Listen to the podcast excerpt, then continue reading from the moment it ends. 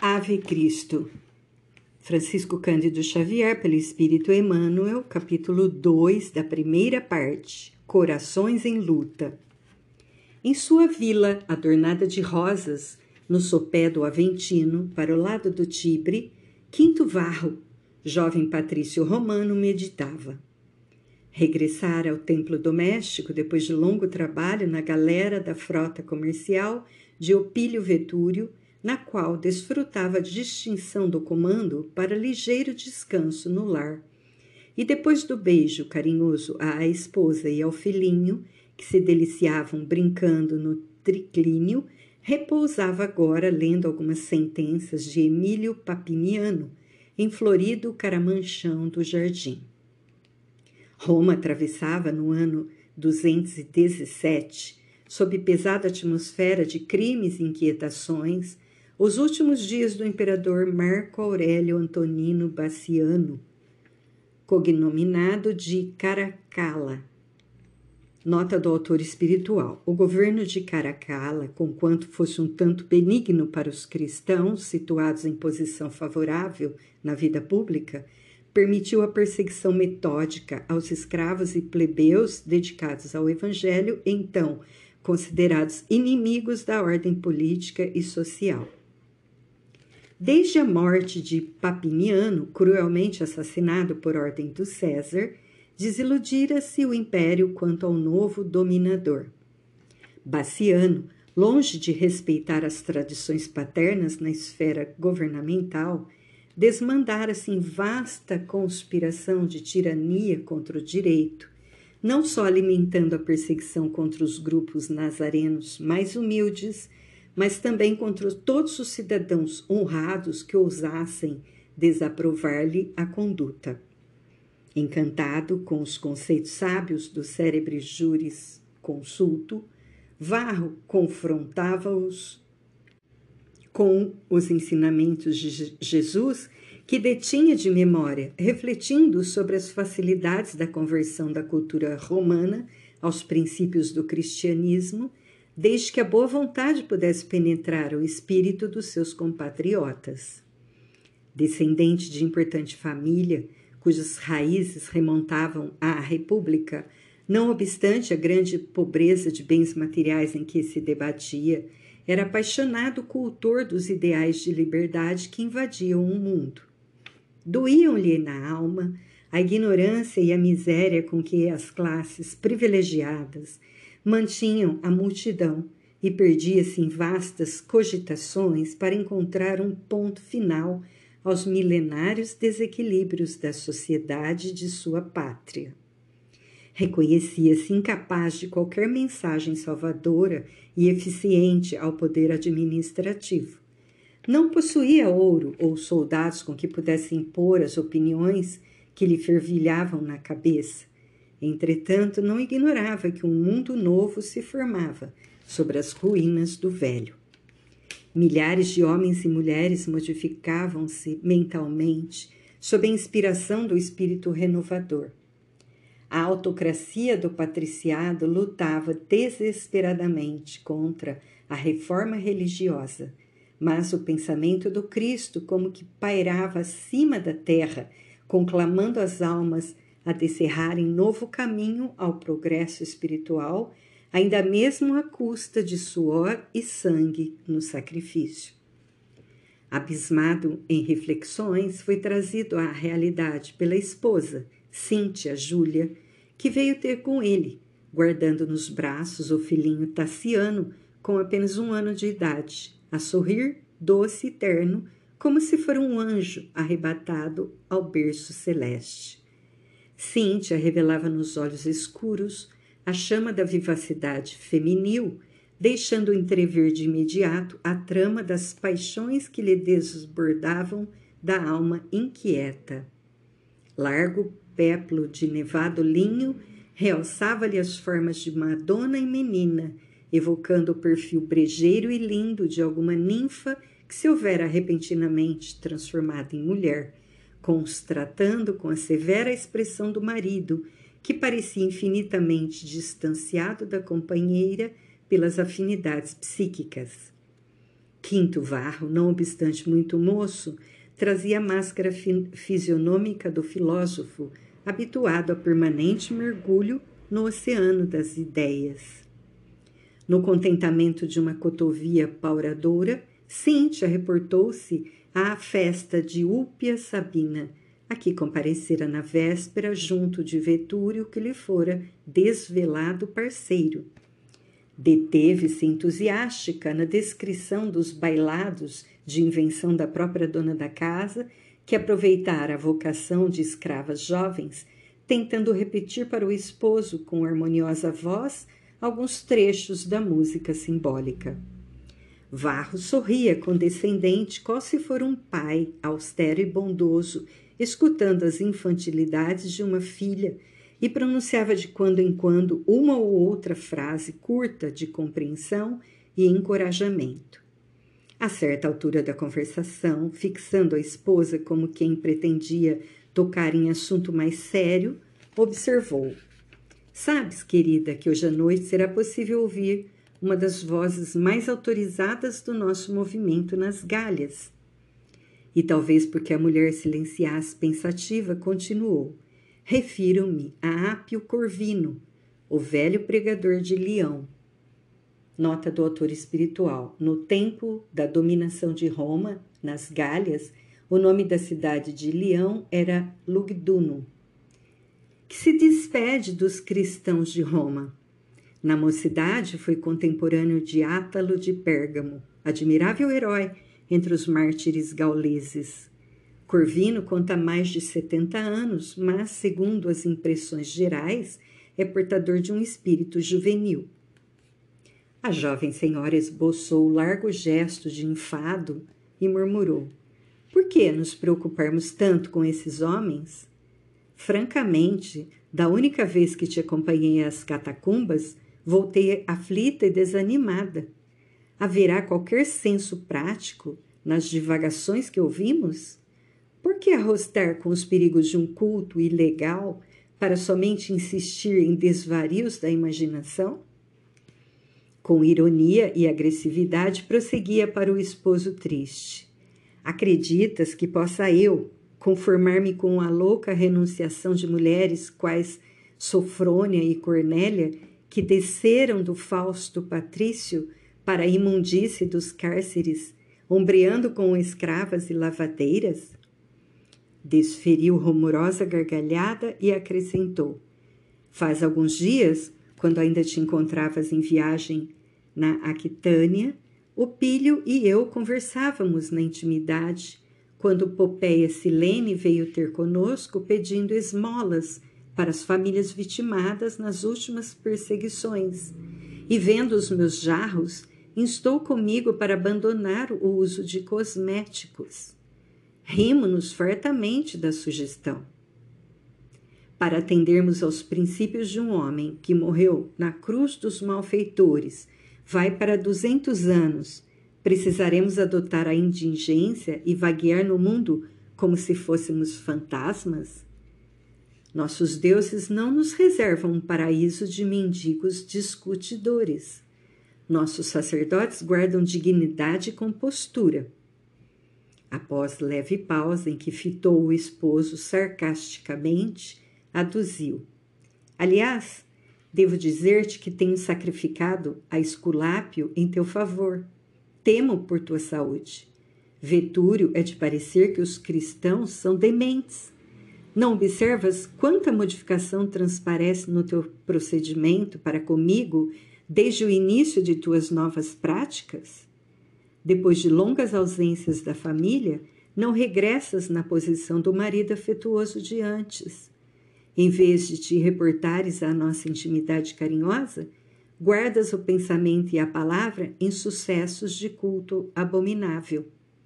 Há tempos, afirmava Sabina, que a perigosa mística de Jerusalém enfraquece os laços do amor que os numes domésticos nos legaram e dir-se-ia dir que esse Cristo te domina por dentro, afastando-te de mim.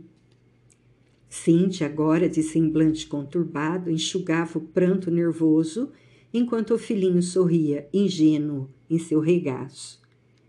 Grande tola, obtemperou o marido preocupado. Poderás admitir que te possa esquecer? Onde reside o amor, senão no santuário do coração? Quero-te como sempre, és tudo em minha vida. Mas e a dependência em que vivemos? clamou Cíntia, descoroçoada. A pobreza é um espantalho. És empregado de Opílio e residimos numa casa que ele nos cede por favor. Por que não te arrojas, tanto quanto meu primo, no campo dos negócios, para que tenhamos também navios e escravos, palácios e chácaras? Acaso não te sentes humilhado ante a nossa posição de inferioridade? Quinto Varro estampou indisfarçável amargura no semblante calmo afagou a linda cabeleira da esposa e objetou contrafeito. Por que motivo te agastares assim? Não apreciarás a nossa riqueza de caráter? Conviria o favor da riqueza sobre a desgraça de tantos? Como reter escravos quando tentamos libertá-los? Estimarias ver-me em transações inconfessáveis com a perda de nossa consciência reta? A esposa chorava desagradavelmente, mas, evidenciando o propósito de alterar o rumo da conversação, Varro acentuou: Esqueçamos as futilidades. Vamos. Ouviremos juntos a palavra de Corvino? Um carro nos conduzirá à noitinha. Para voltarmos ao lar, morrendo de fadiga, respondeu a mulher, derramando copiosas lágrimas. Não, não irei. Estou farta. Que nos podem ensinar os gauleses bárbaros, cujas pitonisas leem os augúrios nas vísceras, ainda quentes, de soldados mortos? O jovem esposo deixou transparecer nos olhos invencível tristeza e considerou: crueldade nos gauleses? E nós? com tantos séculos de cultura, afogamos mulheres indefesas na corrente viciada do Tibre, assassinamos crianças, crucificamos a mocidade e desrespeitamos a velhice, sentenciando anciães veneráveis ao repasto das feras, simplesmente porque se consagram a ideias de fraternidade e trabalho com a dignificação da vida para todos. Jesus. Varro ia fazer uma citação evangélica recorrendo às palavras do Divino Mestre. Cíntia, porém, elevando o tom de, da voz, que se fez mais áspera, gritou: Sempre o Cristo, sempre o Cristo. Lembra-te de que a nossa condição social é miserável foge à punição dos deuses, rendendo culto a César para que a fortuna nos favoreça. Estou doente, alquebrada, não tenho a vocação da cruz. Detesto os nazarenos que esperam o céu entre discussões e piolhos. O moço Patrício contemplou a companheira compadecidamente como se deplorasse no íntimo a insensatez das palavras que pronunciava, e notando que o pequenino chorava, a estender-lhe os braços, tentou acariciar a criança, observando. Por que tanta referência à pobreza? Nosso filhinho não será por si mesmo um tesouro? Cíntia, contudo, arrebatou a ternura paterna e, recuando num salto precipitado, exclamou: Tassiano jamais será cristão. É meu filho. Consagrei-o a Dindimene. A mãe dos deuses defendê-lo-á contra a bruxaria e a superstição. Em seguida buscou o interior apressadamente, tangida por incompreensível tortura moral. Quinto Varro não tornou à leitura. Perdido em profundas reflexões, debruçou-se no muro que separava o jardim da via pública e demorou-se na contemplação de extenso bando de meninos se ocupavam no jogo infantil, lançando pedrinhas sobre as águas e de pensamento centralizado em seu pequeno Tassiano, sem saber definir os escuros pressentimentos que lhe envolviam o peito, reparou que estranha amargura lhe tomava o coração. No crepúsculo adiantado, sem conseguir reavistar-se com a esposa, que se ocultara com o filhinho na câmara do casal, tomou o carro de um amigo que o conduziu até a casa humilde do venerável Lisipo de Alexandria, um grego ilustre, profundamente devotado ao Evangelho, que residia em desconfortável choupana a desmantelar-se na estrada de Ostia. Pequena assembleia de adeptos havia se formado na sala simples. Com surpresa, foi informado de que as despedidas do grande cristão gaulês não se realizariam naquela noite, e sim na seguinte. Corvino achava-se desse modo à disposição dos amigos para um entendimento familiar. Não havia, porém, outro assunto mais fascinante para o grupo que as reminiscências das perseguições de 177. Os tormentos dos cristãos lioneses eram narrados minuciosamente pelo nobre visitante. Enquanto o círculo ouvia, estático, o ancião das galhas recordava com prodigiosa memória os mínimos acontecimentos. Repetia os interrogatórios efetuados, incluindo as respostas inspiradas dos mártires. Reportava-se as preces ardentes dos companheiros da Ásia e da Frígia que piedosamente haviam socorrido as comunidades de Leão e Viena. Nota do autor espiritual, cidade da França, próxima de Lyon. Falava entusiasmado da imensa caridade de Vétio Epágato, o abnegado senhor que renunciara à grande posição que desfrutava a fim de converter-se em advogado dos cristãos humildes. Inflamava-se-lhe o olhar, comentando a estranha coragem de santo, o diácono de Viena e o heroísmo da débil escrava Blandina, cuja fé confundira o ânimo dos carrascos. Pintou a alegria de Potino, o chefe da igreja de Leão, cruelmente ultrajado e espancado na rua sem uma palavra de revolta aos 90 anos de idade. Por fim, deteve-se com misteriosa alegria, alchofrada de lágrimas, nas aventuras e tormentos de Átalo de Pérgamo, que lhe fora o iniciador na fé. Relacionava todos os pormenores dos suplícios a que se submetera o venerável amigo. Lembrava-se da dilação à vida no processo em razão da consulta do propretor a Marco Aurélio e demorava-se na descrição dos últimos sofrimentos do grande cristão, esmurrado, chicoteado, atado à cadeira de ferro encandecido e finalmente degolado em companhia de Alexandre, o devotado médico frígio que em Leão oferecera ao Senhor admirável testemunho de fé.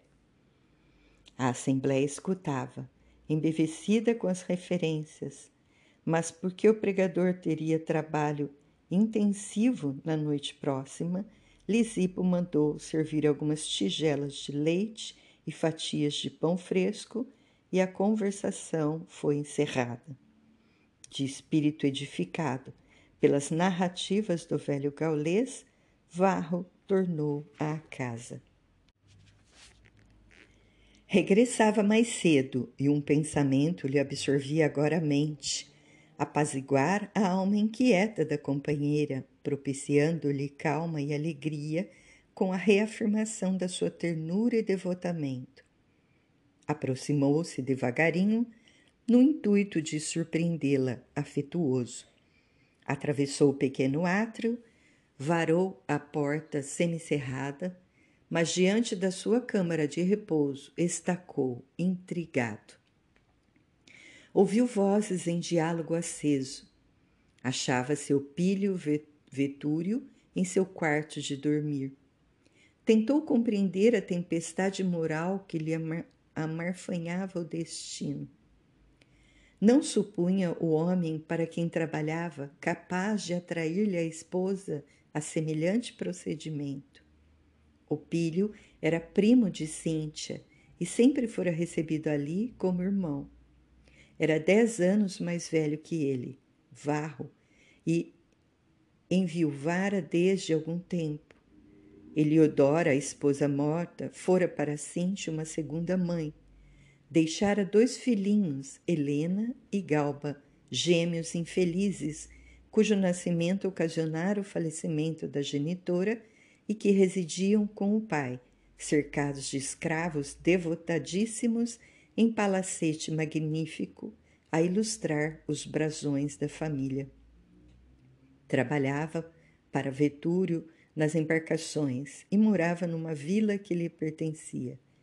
Achava-se lamentavelmente empenhado a ele, desde o casamento, por dívidas pesadas que se propunha resgatar honestamente com serviço pessoal respeitável. Sentindo que a cabeça se lhe transformara num vulcão de perguntas, Varro pensava: por que razão se entregava assim a esposa à aventura menos digna? Não era ele um companheiro leal, extremamente dedicado à felicidade dela e do filhinho? Ausentava-se comumente de Roma, guardando-os no coração. Se as tentações de ordem inferior lhe assediavam o espírito durante as viagens habituais, Cíntia e Tassiano lhe eram a invariável defesa. Como ceder às sugestões da maldade quando se acreditava o arrimo único da mulher e do anjinho que lhe povoavam a alma de santificadas aspirações? E por que Vetúrio lhe compuscava assim o lar? Não se sentia na condição de um amigo convertido em devotado servidor? Quantas vezes, em portos distantes, era convidado ao ganho fácil e renunciava a qualquer vantagem econômica de procedência duvidosa, atento às responsabilidades que o ligavam ao primo de sua mulher. Em quantas ocasiões, constrangido pela gratidão, era obrigado a esquecer possibilidades seguras de melhoria da sorte, simplesmente por notarem o pilho não somente o patrono do seu pão material, mas também o companheiro, credor do seu mais amplo reconhecimento. Angustiado e abatido, considerava consigo mesmo, dentro do aflitivo minuto, se Cintia amava o primo, por que desposar a ele? Se ambos haviam recebido uma bênção do céu com a chegada do filhinho, como repudiar os laços conjugais, se Tassiano era sua melhor esperança de homem de bem? Semi-alucinado, passou a refletir contra a própria argumentação. E se estivesse prejulgando? E se o pilho Vetúrio ali estivesse em missão de auxílio, atendendo à solicitação da própria Cíntia? Era necessário, pois, acalmar a mente inquieta e ouvir com isenção de ânimo. Colocou a destra sobre o coração opresso e escutou. Nunca te habituarás aos desvarios de Varro, dizia Vetúrio, senhor de si. É inútil qualquer tentativa. Quem sabe, aventurou a prima preocupada. Espero deixará ele algum dia a odiosa convivência dos cristãos. Nunca, exclamou o interlocutor, rindo-se francamente. Não há notícia de pessoas que voltassem inteiramente à razão depois de ambientadas nessa praga. Ainda mesmo quando parecem trair os votos, com temor das autoridades, à frente de nossos deuses, voltam mais tarde ao encantamento. Tenho acompanhado vários processos de recuperação desses loucos. dir-se-ia sofrer em temível obsessão pelo sofrimento. Pancadas, cordas, feras, cruzes, fogueiras, degolamentos, tudo é pouco para diminuir a volúpia com que se entregam à dor. Realmente estou farta, suspirou a jovem senhora, baixando o tom de voz. Evidenciando a segurança dos laços afetivos que já lhe prendiam o espírito à dona da casa, o pilho acentuou decidido. Ainda mesmo que Varro alterasse as próprias opiniões, não conseguirias modificar a nossa posição. Pertencemos-nos mutuamente. Há seis meses és minha, e que diferença faz? Sarcástico, observou. Acaso teu marido disputa a mulher? acha-se demasiadamente interessado no reino dos anjos. Não admito sinceramente esteja à altura da tua expectativa. Por Júpiter, todos os meus conhecidos que se renderam à mistificação nazarena afastaram-se da vida. Varro, falar-te-á do paraíso dos judeus, repleto de patriarcas imundos, em vez de conversar contigo, sobre os nossos jogos e garanto que, se desejares uma excursão alegre, mais que natural em teu gosto feminino, conduzir-te-á sem dúvida a algum cemitério isolado, exigindo que te regozijes ao lado de ossos podres. Uma gargalhada irônica fechou-lhe a frase, mas notando provavelmente algum gesto inesperado na prima, prosseguiu. Além disso, precisas considerar que teu marido não passa de meu cliente. Nota do autor espiritual: pessoa pobre, entre os antigos romanos, que se valia dos favores de um amigo rico. Tem tudo e nada tem, mas por Serapis não lhe vejo qualidades para cercá-lo de favores. Sabes que te amo, Cíntia não ignoras que te queria em silêncio desde o primeiro instante em que te reconheci, jovem e formosa. Nunca teria preferido Eliodora se os serviços de César não me tivessem mantido na Acaia por tanto tempo. Quando te encontrei enamorada de Varro, senti uma tormenta no coração. Fiz tudo por tua felicidade. Inclinei as simpatias de minha mulher em teu favor Cerquei-te de mimos, ofereci-te uma residência digna de teus dotes, para que jamais te confundisses com as mulheres miseráveis que a privação compele à velhice precoce, e por ti suportei até mesmo o esposo que te acompanha, incapaz de compreender-te o coração. Que farás de mim agora, viúva e triste quanto estou? Nunca proporcionei a Eliodoras, depois de reencontrar-te, senão a estima respeitosa do que se fazia credora pela virtude irrepreensível. Nossos escravos sabem que te pertenço. Micênio, meu velho pajem, veio trazer-me notícia de que os servos acreditavam Eliodora envenenada por mim para que lhe tomasses o lugar. E realmente, que mãe mais honrada e carinhosa poderia encontrar para meus filhos? Resolve, pois, uma palavra tua bastará. E meu esposo, indagou Cíntia com inexprimível temor na voz. Houve um silêncio expressivo dentro do qual Vetúrio parecia meditar intencionalmente, expressando-se logo após. Pretendo oferecer a teu esposo a quitação de todos os débitos. Além disso, posso ampará-lo noutros setores da vida imperial. À distância de nós, conseguiria dar expansão aos próprios ideais. Temo por ele. As autoridades não perdoam. Daqueles cuja intimidade desfrutamos, vários têm sido presos, castigados ou mortos. Aulo, Macrino e dois filhos foram encarcerados. Cláudia Sestina, por todos os títulos venerável, apareceu assassinada em sua chácara. Sofrônio Calvo teve os bens confiscados e foi apedrejado no fórum. Teu marido poderia dar vazão aos sentimentos dele onde quisesse, menos aqui. Mas que seria feito de Tassiano se atingíssemos uma solução favorável? Ora, ora, aventou o interlocutor, como um homem não habituado a ponderar obstáculos. Meus filhinhos estão na idade do teu. Cresceria ao lado de Helena e de Galba na melhor ambientação. Não podemos esquecer, igualmente, que a minha herdade em Leão necessita de alguém. Alésio e Pontimiana, meus administradores, sempre reclamam a presença de pelo menos um dos nossos familiares.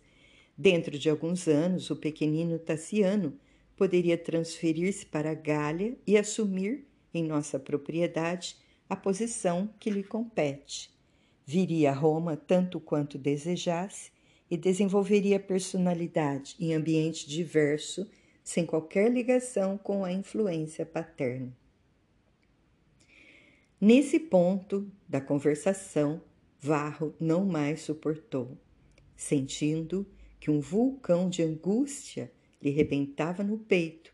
Arrastou-se pelo corredor próximo em busca do aposento onde o filhinho repousava, junto de Cirila, jovem escrava de que Cíntia se fazia acompanhar. Ajoelhou-se ante o berço adornado e, ouvindo a abafada respiração do menino, deu campo largo às próprias emoções. Como um homem que se visse arremessado a fundo abismo, de um momento para o outro, sem encontrar, de pronto, qualquer base firme para suster-se, não conseguiu, por alguns minutos, conciliar os próprios pensamentos. Recorreu à prece a fim de apaziguar-se e então passou a refletir. Contemplou a fisionomia calma da criança através do espesso véu das lágrimas e indagou a si mesmo para onde iria? Como resolver o delicado problema criado pela mulher?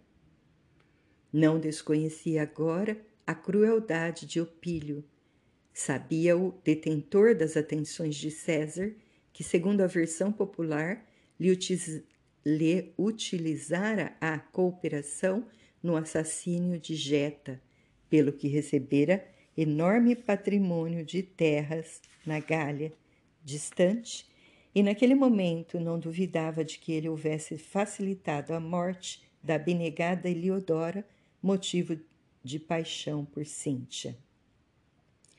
Considerou a situação vexatória que fora projetado e asilou o propósito de revide. A inovidável figura do Cristo, porém, assomou-lhe a imaginação superexcitada. Como harmonizar a vingança com os ensinamentos da Boa Nova que ele mesmo difundia em suas viagens? Como destacar o impositivo do perdão para os outros sem desculpar as falhas do próximo? O mestre, cuja tutela buscara, havia esquecido os golpes de todos os ofensores, ofensores, aceitando a própria cruz. Vira muitos amigos presos e perseguidos em nome do celeste benfeitor. Todos demonstravam coragem, serenidade e confiança. Conhecia o devotado pregador do Evangelho na Via Salária, Hostílio Fúvio, cujos dois filhinhos haviam sido trucidados sob as patas de dois cavalos, conduzidos intencionalmente sobre eles por um tribuno embriagado. Ele mesmo, Varro, ajudara a recolher os despojos dos inocentes e vira que o pai, de joelhos, orava, chorando, agradecendo ao Senhor os sofrimentos com que ele e a família eram rudemente experimentados. A aflição daquela hora não seria a mão de Deus que lhe exigiu um testemunho, lhe exigia um testemunho de fé? Mas não seria melhor perecer no anfiteatro, ou ver Tassiano devorado por animais ferozes, que se confiarem ambos à vergonha da morte moral? E perguntava em pranto mudo: como se portaria Jesus se tivesse sido pai? Entregaria uma criança inerme a um lobo terrível da floresta social sem a mínima reação? Por si, não se notava com direito a qualquer exigência.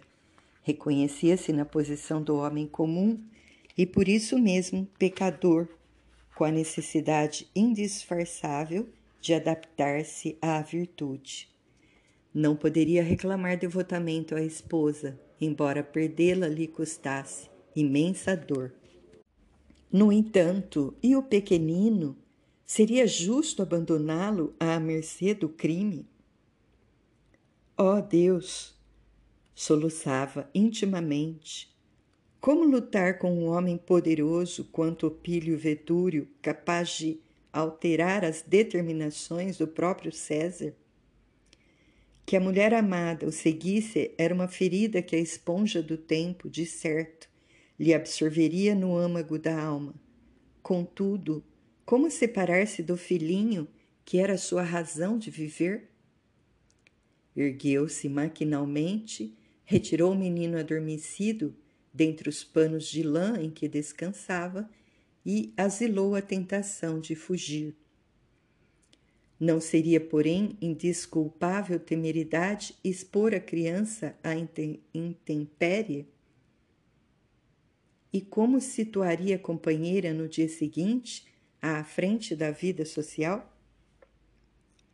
Cíntia não havia pensado pensado nele, pai carinhoso e amigo, mas poderia ele, discípulo dos ensinamentos de Jesus, votá-la ao desprezo de si mesma ou à desconsideração pública? Qual se estivesse amparado por estranha força invisível, repouso o pequenino no leito e, depois de beijá-lo enternecidamente, inclinou-se demoradamente sobre ele e chorou, humilde, derramando copiosas lágrimas, como se vertesse o cálido rosto do próprio coração na preciosa flor de sua vida. Logo após, certificando-se de que o diálogo continuava na câmara íntima, regressou à via pública, buscando ar renovado para o corpo enlanguecido. Parou nas margens do Tibre invocando à memória os padecimentos de todas as vítimas daquelas águas misteriosas e tranquilas que deviam ocultar os gemidos de inúmeros injustiçados da terra. A mudez do velho rio não representava uma inspiração para o campo agitado de sua alma? Os raros transeuntes e os carros retardatários não lhe notavam a presença. Dividindo o olhar entre o firmamento cintilante e as águas tranquilas, abismou-se em profundas indagações que ninguém poderia sondar. Ao alvorecer, tornou à casa, apático e desorientado, e cerrando-se num cubículo, entregou-se ao sono pesado e sem sonhos, do qual despertou ao sol avançado pelos gritos dos escravos que transportavam material para construções próximas. Quinto Varro procedeu à higiene da manhã e, procurado por Cirila e a criança, afagou o filho, entre grave e afetuoso, recebendo um recado da mulher anunciando-lhe que se ausentara em companhia de amigas para uma festividade religiosa no Palatino. Acabrunhado, afastou-se da residência na direção da via de Hóstia.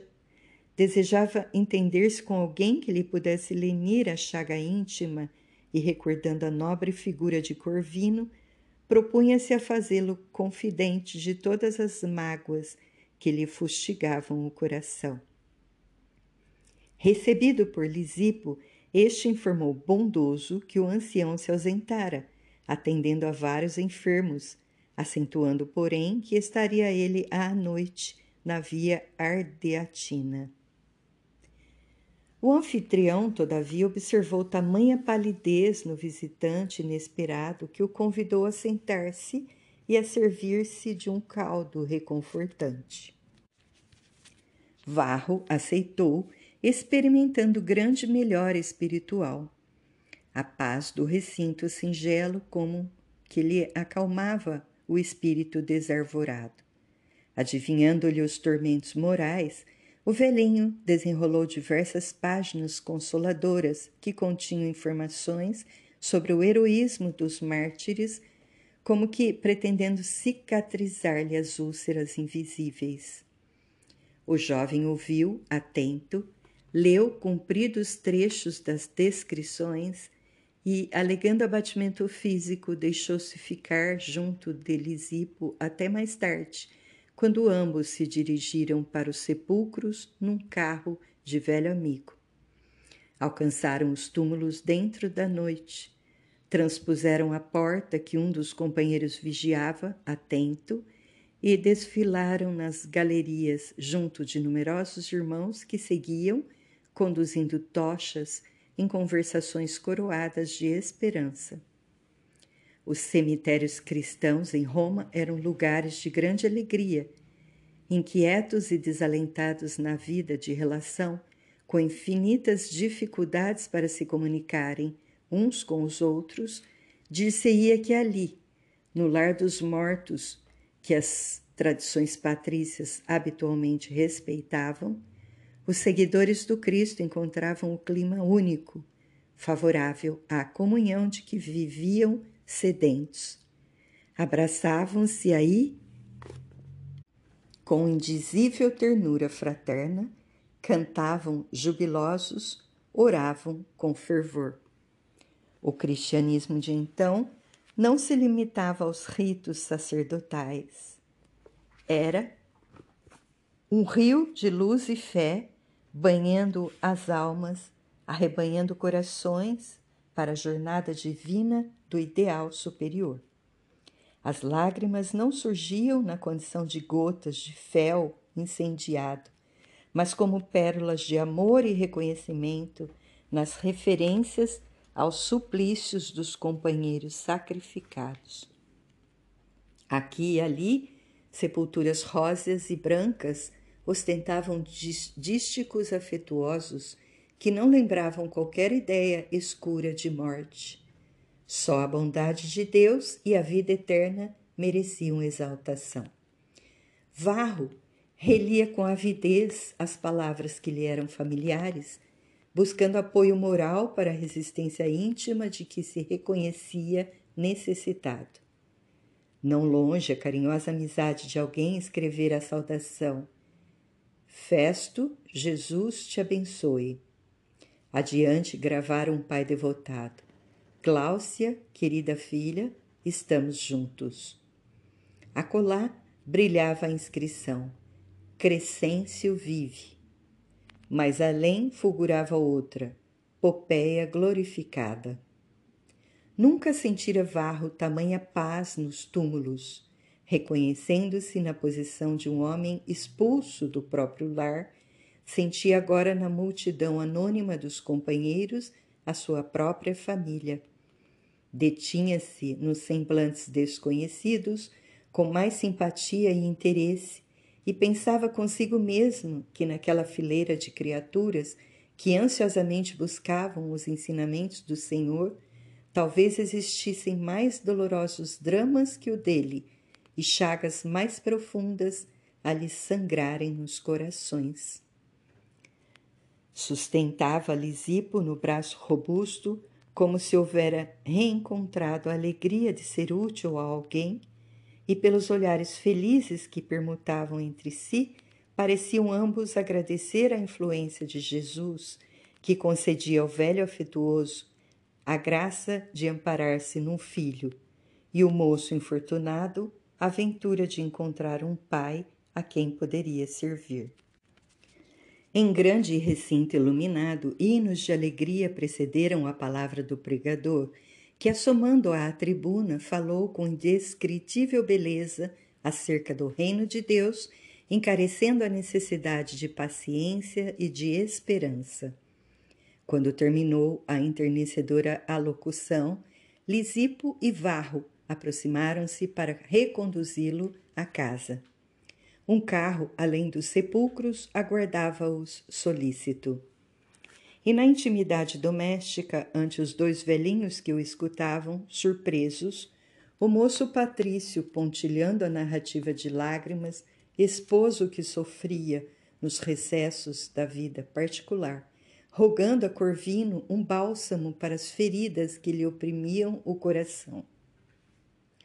O velho gaulês fê-lo sentar-se e, acariciando-lhe a cabeça como se o fizesse, ao menino atormentado, indagou: Varro, aceitaste o Evangelho para que Jesus se transforme em teu servidor ou para que te convertas em servidor de Jesus? Oh, sem dúvida, suspirou o rapaz. Se há alguma coisa aspiro no mundo, é ao ingresso nas fileiras dos escravos do Senhor. Então, meu filho, cogitemos dos desígnios do Cristo e ouvidemos nossos desejos. E fitando o céu pela janela humilde, deixando perceber que solicitava a inspiração do alto, acrescentou: Antes de tudo, não condenes tua mulher. Quem somos nós para sondar o coração do próximo? Poderíamos, acaso, torcer o sentimento de outra alma usando a maldade e a violência? Quem de nós estará irrepreensível para castigar? Todavia, como extinguir o mal se não nos dispomos a combatê-lo? ajuizou Varro gravemente. O ancião sorriu e considerou: Acreditas, porém, que possamos vencê-lo à força de palavras bem feitas? Admites, porventura, que o Mestre haja descido das alturas simplesmente para falar? Jesus viveu as próprias lições, guerreando a sombra com a luz que irradiava de si mesmo até ao derradeiro sacrifício. Achamo-nos no mundo envolvido em trevas e não possuímos outras tochas para clare... clareá-lo senão a nossa alma, que precisamos inflamar no verdadeiro amor. O Evangelho não é somente uma propaganda de ideias libertadoras.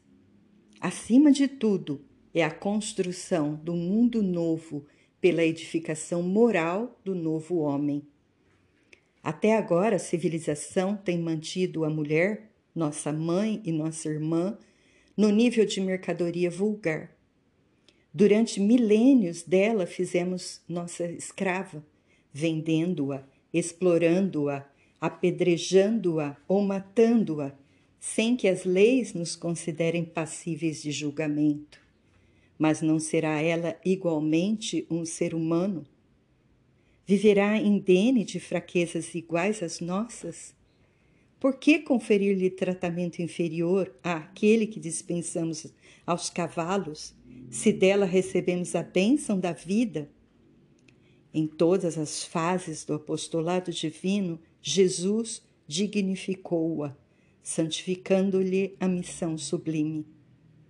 Recordando-lhe o ensinamento, será lícito repetir: quem de nós, em sã consciência, pode atirar a primeira pedra?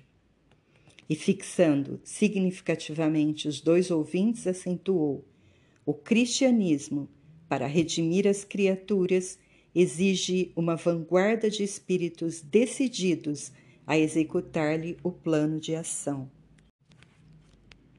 No entanto, ponderou o jovem romano, algo tímido, poderemos negar que Cíntia esteja em erro? Meu filho, quem ateia fogo ao campo da própria vida, de certo seguirá sob as chamas do incêndio. Compadece-te dos transviados. Não serão suficientemente infelizes por si mesmos? E meu filho? perguntou Varro com a voz embargada de pranto. Compreendo-te a aflição e vagueando o olhar lúcido pela sala estreita, Corvino pareceu mostrar um fragmento do próprio coração acrescentando: Noutro tempo bebi o mesmo cálice. Afastar-me dos filhinhos foi para mim a visitação de terrível angústia. Peregrinei dilacerado, como folha relegada ao remoinho do vento, mas acabei percebendo que os filhos são de Deus antes de pousarem docemente em nossas mãos. Entendo-te o infortúnio. Morrer mil vezes sob qualquer gênero de tortura é padecimento menor que esse da separação de uma flor viva que desejaríamos reter ao tronco do nosso destino. Entretanto, comentou Patrício amargurado, não seria justo defender um inocente reclamando para nós o direito de protegê-lo e educá-lo? Quem te ouviria, contudo, a voz, quando uma insignificante ordem imperial poderá sufocar-te os gritos? E além do mais, aduziu o ancião afetuosamente, se estamos interessados em servir ao Cristo, como impor a outrem o fel que a luta nos constrange a sorver? A esposa poderá não ter sido generosa para com o teu coração, mas provavelmente será abnegada mãe do pequenino. Não será, pois, mais aconselhável aguardar as determinações do Altíssimo na graça do tempo? Detendo-se na dolorosa expressão fisionômica do pai desventurado, Corvino observou depois de longa pausa. Não te submetas ao frio do desengano, anulando os próprios recursos. A dor pode ser comparada à volumosa corrente de um rio suscetível de conduzir-nos à felicidade na terra firme ou de afogar-nos quando não sabemos sobrenadar. Ouve-nos.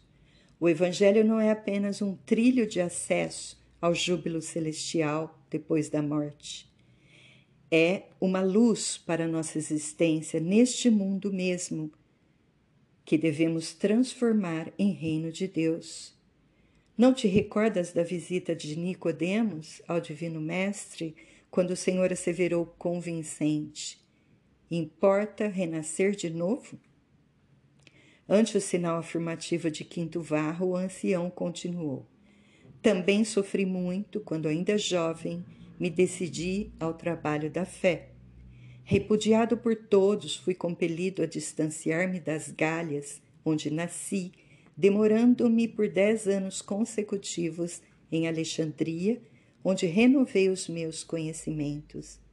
A igreja de lá permanece aberta às mais amplas considerações em torno do destino e do ser.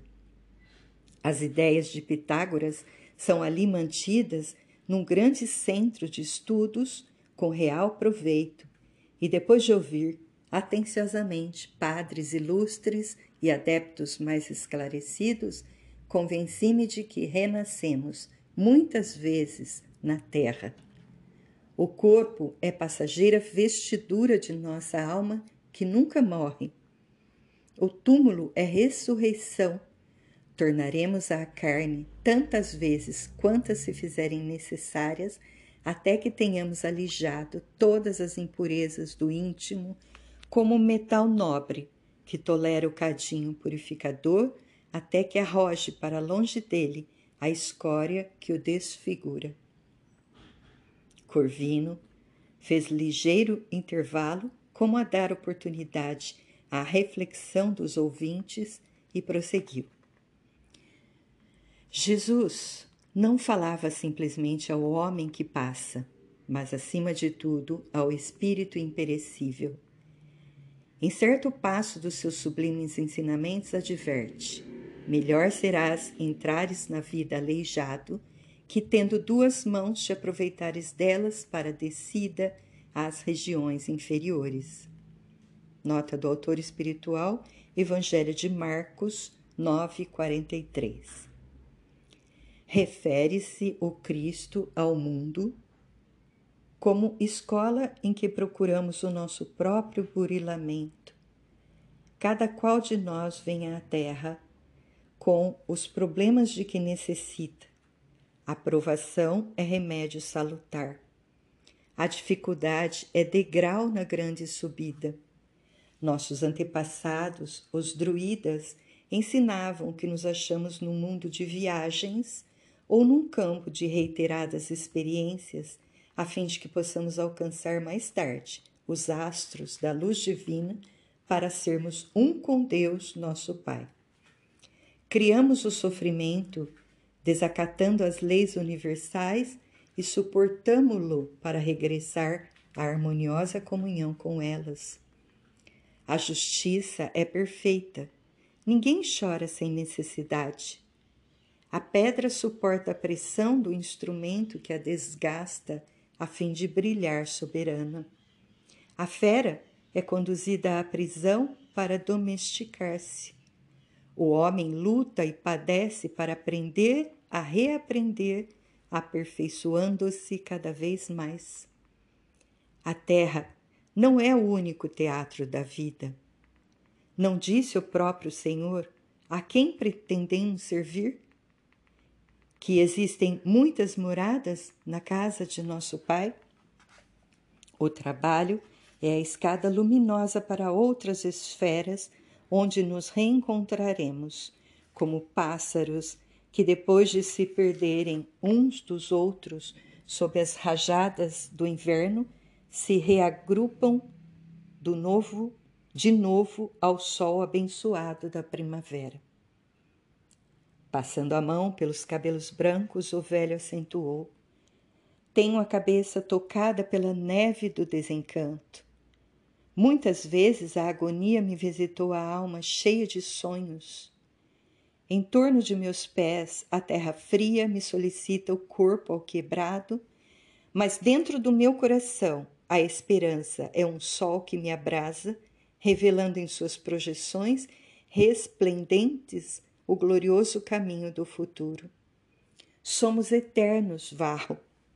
Amanhã reunir-nos-emos felizes no lar da eternidade, sem o pranto da separação ou da morte. Ouvindo aquelas palavras repletas de convicção e de ternura, o moço Patrício aquietou o espírito atormentado. Mais alguns minutos de animadora conversação correram céleres e algo refeito dispôs-se a partir. Uma biga ligeira por ele solicitada esperava-o a reduzida distância. Quando o galope dos cavalos se fundiu no grande silêncio à porta do templo doméstico, o jovem mais tranquilo notou que poucas estrelas ainda fulguravam palidamente enquanto o firmamento se tingia de rubro. Alvorejava a manhã. Varro, contemplando o formoso céu romano e pedindo a Jesus lhe conservasse a fé aurida no entendimento com o velho cristão gaulês na estrada de Hóstia, julgou encontrar, naquela madrugada de surpreendente beleza, o símbolo do novo dia que lhe marcava agora o destino.